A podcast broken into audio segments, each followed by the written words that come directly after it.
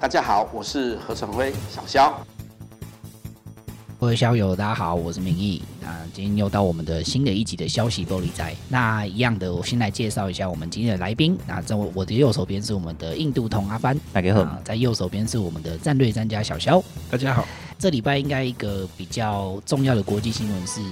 德国的经济部长，嗯，哦，写了一封蛮正式的信，就是给台湾的政府，然后的请求协助嘛。 对对对，救救德国汽车产业，对对，这些产业这个晶片不够用，对车用晶片，就是没有晶片可以用了，怎么办呢？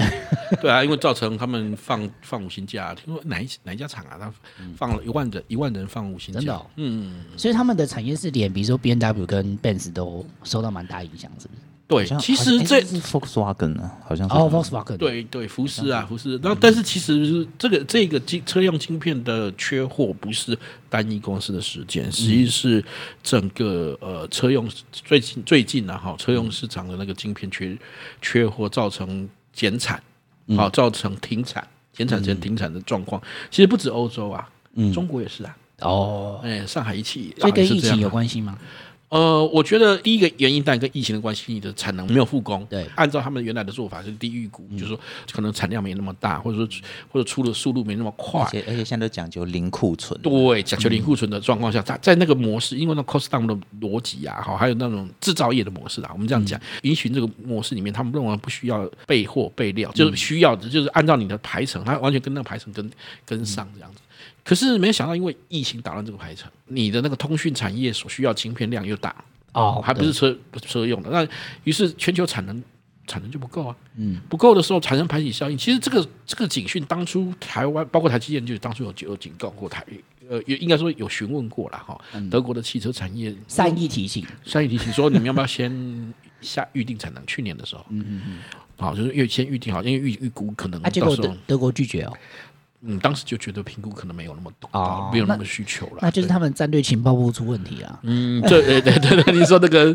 那不毛地带里面那个业务本部了，对对对对对啊，对啊，我觉得是一个误判啦，因为、因为同样的情形在日本和和美国都事前就已经来，先下单，对对对，来或者说请求协助，请求台湾，不管是说台积电或政府协助这件事情呢，都已经就已经先做过了。哦，某种程度来讲，德国算是慢的，所以德国慢一拍啦。慢慢多的拍的，哎因为这种东西是去年第三季是老早就应该就已经传输对啊了，对而对，且所以去年而今且这是可以预计的啦，去年第三季已经是疫情过很久了呢。各有有预估错误的问题啦，哈，或者说或预期错误的问题，但是我觉得这个还不是最严重的。其实全球的产业哈，面面临一个转重要的转型期啦，好，就是说过去那种传统的那种制造业模式，面临新的科技、新的技术或新的产业需求来挑战底下，它已经产生产生无法应对或或应对失灵的状况。然后还包括说，你看像它，它事实上它不是，其实它不是因为被这个疫情或是晶片打败的，与其说是这样疫晶那个疫情或晶片排挤效应打败，不如说是什么？其实它的产能，或汽车产业本身已经面新兴的挑战者来来讲，它已经要产生一个典范转移的阶嗯某种段程度是这样。那所以它已经开始出现左吃右出。其实它会造成这个原因是什么？是包括电动车， Tesla 哎，电动车的兴起之后，其实造成它造成它很大的挑战。好，你可以看到包那个全球的那个汽车排名，嗯，其实他们就已经产生变动了。那个汽车是德德德国作为一个制造业大国、先进制造业大国的一个象征，或是龙头产业，他们有好几个世界知名的品牌嘛，而且他们是坦白说，他们在这这方面的相关的技术和和那个制造能力都是很好的，嗯绝对其到今天为止都还是很好的。可是问题是你对面对未来呢？电动车打破了过去那个框架，嗯，好，它自而且以前的车子是说，它还是用了零件的，把晶片当做零件的话的的方式哦在思维。你要知道未来车子是什么，人家可能问你的可能是你的车子是第几代的，是哪个系统的，就是你升级了没？一嗯它可点能零版啊那它它可能会像现在 CPU 一样问你说你晶片几纳米的，对对对，甚至对，甚至可能会这样子，甚至会说你的晶片升级了没？因为晶对在下一个世代的车，可能晶片就是汽车一个不可或缺的。对，而且你看，包括车用的应用软体也越来越开始越来越多了哈。过去这种单纯用机械的、用机械或者零组件这样的构建起来的这种汽车工业，面临一个完全新的挑战了。以前是晶片为车子设计，搞不好未来以后是车子为了晶片对，设而计。且有搞不好那个什么城市设计商可能或城市的提供的平台那个平台商反而会更大，以后可能就是哎，你用的车是 iOS 还是整还是一样 Android 系统？完全整套的服务下去。 对对对，可能因为会苹果是这现在样已经要涉足这个领域了。对对对，所以搞不好以后就是苹果 Apple Apple Car 对上嗯 Android Android Android 系统的车，呃哎、这让我想到一个故事，就是说现在的年轻朋友一定不知道说，因为我们现在是 iPhone 呃智慧型手机的年代嘛。对对对那在我小时候，你是说多年轻啊啊？对我小时候，我小时候就是我还有没什么记忆的时 候，没什么记忆你会 知道。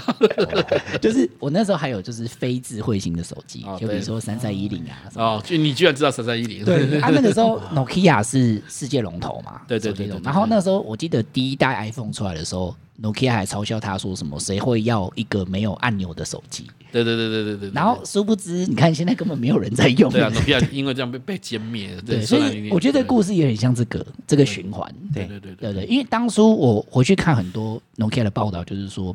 Nokia 虽然身为世界龙头大厂，可是它在面临这个典范转移的时候，它也因为它的厂太大，所以它转型的步不灵调活很慢，对，很慢，对对对对。然后就是被 Apple 抢的，而且也会有那对种，啊其实都会我们经济学家讲叫说叫路径依赖啦。对好，你的经济成长模式是这样，他就希希望按照既有的去目去复制。这其实，在台湾台湾人很熟悉啊，动不动跟你讲说啊，以前我们十大建设啊，以前什么样， 不管钱，不管它是不是真假啦，哈，先讲先先不管它是真假，是因为当然有很多的其实是有问题的，嗯嗯嗯。但即或即便我们先假设这些都是真的，好，也不足以应对新的挑战。对啊，对不对？因为因为我们现在面临的是一个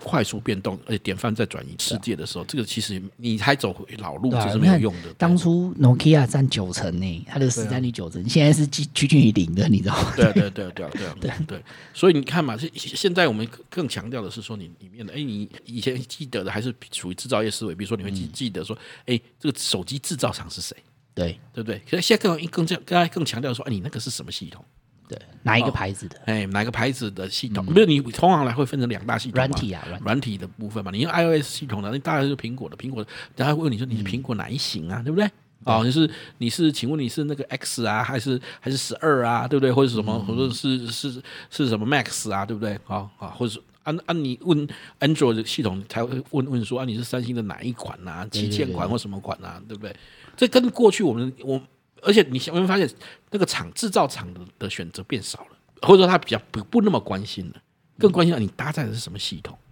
以前你买 Nokia 的时候，你当然就 Nokia 系统，你不会想说它是什么系统啊，对对不对？好、这这个这个想法就不太不太一样了。那在那当然未来可能更你要想象一下，搞不好你的车子搞不好也是每天开开就都提醒你说你有新的软体要更新这样子。应该没有应该会 Tesla 就是这样啊对对对对对 Tesla 对就是这对，样而而且你可能边开就边更新系统这样子，没有更新可能到时候在车上在在路上可能可能你没有更新，它不让你跑也有可能，就是不不安全，对不对？对哦，那这这种东西已经已经在改变整个人类人类的是那个新的生产模式、新的思维模式嗯啊，哎啊，这里面当然当然，所以这个时候为什么回头他来讲，他为什么要找台积电？啊，就是因为其实里面有一个关键的零，里面的关键的一个的零组件哈，或者说关键的关键的那个部位就是那个晶片，晶片对啊。那台积电作为全球先进制程的领先大厂，那其实车用电子只占它的，我记得看数据好像只占它的百到分之三10%，对不百到分之10%三而已，哎，不到四，哎，那这样的情形底下，你会觉得它怎么会可能会特别为了车用电子？电子去停停产呢，或者说或者说去改变它制成呢？因为其他人嗯或都者是扩厂对对之类的对，哎、但他人蛮好的、但是他结果还特别问你说，哎、你要不要先下我单？ 们啊因为基本上还是这样的，就有时候他们客户是这样，他虽然只有三趴，可是他可能可能带来利润很高，对了对了，有可能是这样。还有一些就是说，它有一个品牌效应，它可能会带带动后面的。哦，好、那当然，当然，我觉得本来就认为他是重要客户，对他一直有善意提醒，只不只不过这一次的影响凸显出说，其实诶、连先进的制造大国中德国都遇到了大的挑战，哦所以我们在面临这个东西的时的时候，其实我们也回头看看台湾的产业里面，其实也是知道，其实要要维持一个产业或者说维持一个一国的产业经济的持续发展，是一个很大的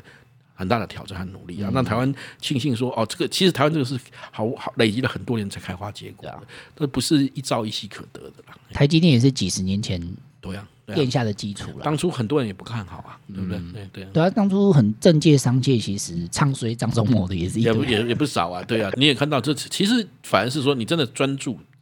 专注投资某一些，那个关键重要的东西的时候，然后好好发展的时候，其实久了就会看到开花结果。其实不止台积电啊，其实你看半导体产业，其实有很多故事可以讲，像这种的是这样。所以不要我们如果说说说好吧，不要你一天到晚讲吹捧台湾，对不对？有些可能不是我们台湾的网友就那边觉得你们台湾人都是很自嗨。好、啊，那我们讲荷兰的艾斯摩不是也是这样吗？他只做光刻机，那光刻机啊，那光嗯刻机，可是你那你没有那个光刻机，你就没有先进制程了。而且他这个例子也很好，就是说他其实不是第一家做光刻机的公司嗯不。是，而且原本你要知道，像这方面的技术、相关的技术这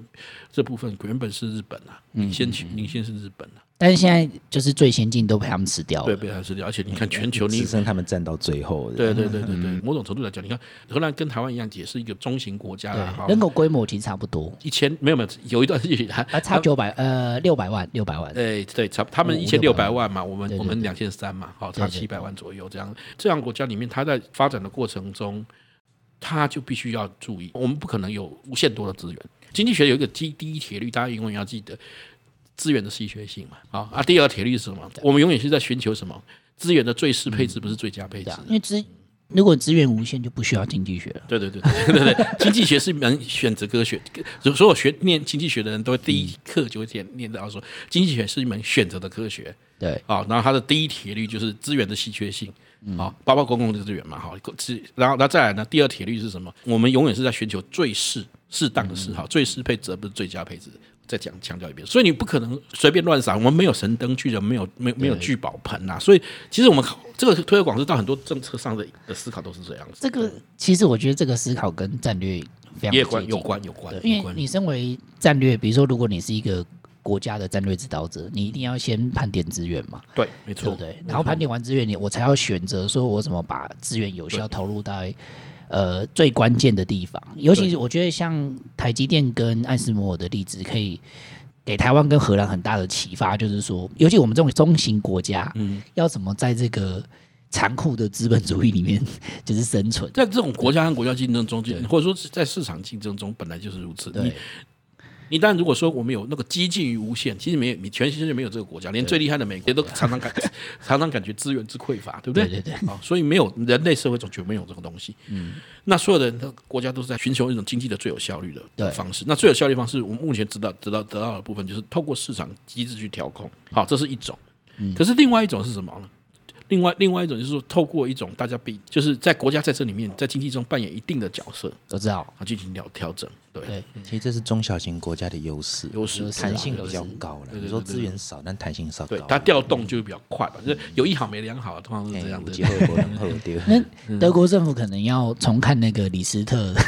对，其实其实他们有很好的那个啊，因为我像我我我我说过，其实我我蛮推崇我那个李斯特的的那个那个国民经济体系的的那个的那那本书嘛，我常常说大家可以好好看一下他那个，而且他的作为方式跟。跟我们传统我们所知道的那个国富论哦的那嗯亚当斯密亚当斯密内的那一套哈，其实不太一样，嗯好稍微不太一样，因为天他们最大的分野就是国家在经济经济中的角色问题。那这这，尤其对一个中小型国家来讲，你不可能忽略国家在经济中的的角色啦。嗯我觉得这个是一个我们这个是没有办法回回避的事实啦。因为一直很多人一直讲说我们要市场规律，问题是你，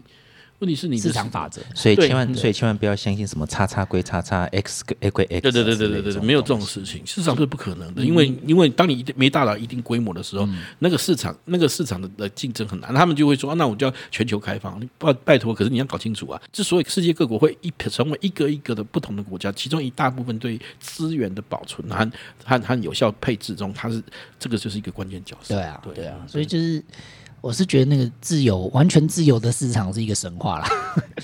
应该说理想的对，的因为模其实型我嘛觉对得像强调非常强调自由市场的第一个国家一定是美国。其实美国其实他们在他们的国家政府在市场里面从还是有开国开始，他们就没这么走了啊、哎对对啊，对，那他们他他们第一任财政部长就开始在擘画，我怎样从一个农业国家转型成嗯为工业国家、啊如果按照那个亚当斯密的的的这个国富论的话，那不对啊，美国就应该乖乖生产它的棉花，生产它的那个玉米就好了啊、不是吗？它不会有今天之间这些东西啊，然后让市场自己去转型。对对对对对对对， 这历史上好像从来没有发生这没有过发事生情。过这种事 情。对对对对，这个这个其实聊下去都可以聊蛮久的聊蛮久好，那其实我们今天时间就差不多啦。然后这个，哎，先跟观众朋友预告一下，就是我们以后可能会开一条新的这个节目线。本来呃这我想跟今天讲的东西也有关啦，因为我们讲到产业真正讲到科技发展的部分嘛，哈，所以我想，也也许我们可以旁及一些有些有趣的领域啊，包括应该说这其实这几年啦，哈，发生发现了一些有趣的天文现象或天文发现，消息科普时间，对对对对对对对，就是可以先跟大家透露一点点啊，就是说有一个哈佛的天文学教授，对他声称其实外星人已经造访过我们了。OK， 对对对那为什么会这样？那我们下一集再讲清对楚。对对对对，这个这个部分这个部分有那个主持人的的那个专业领域，刚好可以来来来谈一下。我今天不是讲那个 YouTube 讲的哦，我是哈佛的天文学教 授。所以不算是跟跟那个老高开战了哈，没有我我今天不，我如果老高讲就算了，就 他讲就好。啊，各位小友们，大家晚安，好，拜拜，拜拜。